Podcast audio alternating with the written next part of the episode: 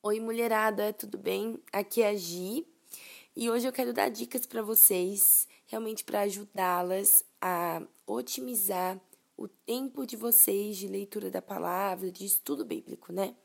Eu sei que a gente fica às vezes procurando por aplicativos e tudo mais, mas hoje eu pensei em dar algumas dicas mais práticas mesmo, é, que não tem a ver com recursos e ferramentas, mas tem a ver com realmente práticas que você pode ter que podem te ajudar aí a ter um tempo otimizado de leitura da palavra, como eu falei no começo. Vamos lá.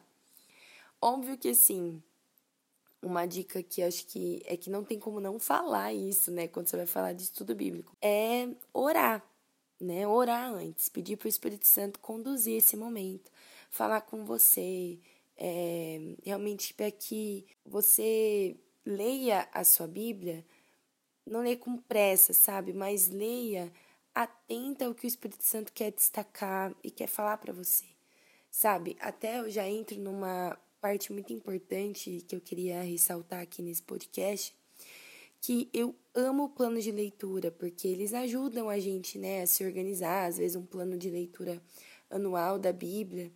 Só que é importante a gente lembrar do porquê que a gente está fazendo um plano de leitura. Sabe, a gente está usando um plano de leitura porque a gente quer conhecer mais da palavra, a gente quer estudar a Bíblia. E muitas vezes a gente está ali fazendo um plano anual, sei lá, e a gente acaba lendo textos tão preciosos da Bíblia na pressa, porque a gente tem pouco tempo para ler e a gente precisa ler aquela meta do dia, e a gente acaba não se atentando muitas vezes para coisas tão preciosas que estão na palavra de Deus então, tome cuidado para você não viver esse momento com pressa, sabe? Mas para você realmente estar sensível aonde o Espírito Santo quer que você medite por mais tempo. É, tá atento ao que o Espírito Santo quer te falar e, e realmente, assim, respeitar o tempo dele, porque ele tem um tempo certo para todas as coisas, até para o tempo que você está aí lendo a Bíblia, para o ritmo que está lendo a Bíblia. Eu acredito nisso. Mas, enfim. Outra dica, eu já dei duas, né? Logo de uma vez agora no começo. Mas uma terceira dica daí no caso é: quando você for ler um livro da Bíblia, onde você começar, pesquise pelo contexto histórico desse livro.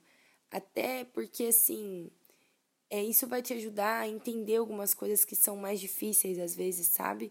Porque muitas, muitas, muitos livros da Bíblia eles foram escritos assim como cartas a uma igreja específica que estava passando por um problema específico, ou como é, relatos mesmo, né, do, de coisas, histórias que aconteceram, que é num tempo diferente do nosso, numa cultura diferente da nossa. Então é interessante a gente ter esse hábito de pesquisar, né, sobre a realidade da época e tal. Não só para a gente entender textos difíceis, mas para a gente ter a experiência também de mergulhar no livro, sabe? Se imaginar fazendo parte daquela igreja com aqueles problemas, recebendo aquela carta de uma pessoa tão importante. Então é muito diferente quando você tem oportunidade, né? Tem a, o posicionamento mesmo, né? De fazer esse estudo mais aprofundado. Outra coisa que é uma dica muito legal é que se você perceber que o Espírito Santo está destacando para você um livro, por exemplo, para você estudar mais profundo, ou um capítulo em específico que você percebe que você continua voltando para ele, sabe? Uma coisa legal é você imprimir esse capítulo da Bíblia, ou esse livro, né, em folha sulfite e você lê rabiscando como se fosse assim um livro de ciências para a prova do vestibular, sabe? ciências não, no caso, né? Biologia já chama no ensino médio. Mas enfim, rabiscar, grifar sem medo, porque na Bíblia a gente fica com medo de passar para outro lado, não tem espaço suficiente.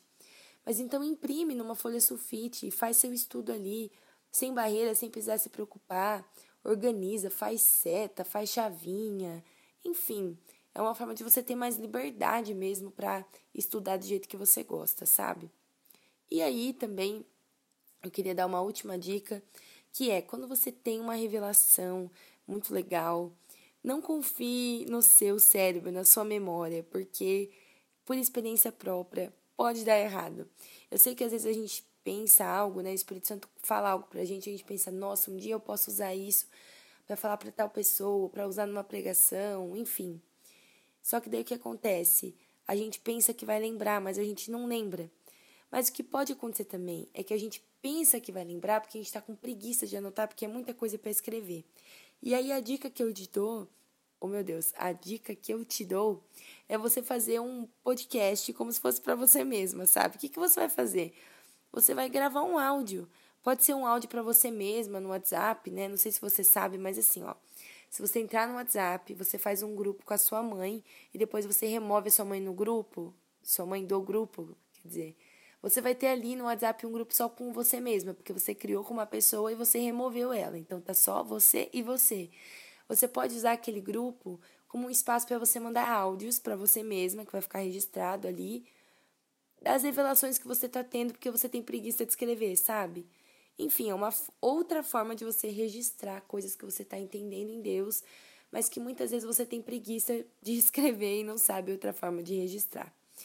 É isso. Eu espero que essas dicas é, otimizem o seu estudo bíblico e o que você tem aprendido do Senhor, tá bom? Um beijo, até a próxima.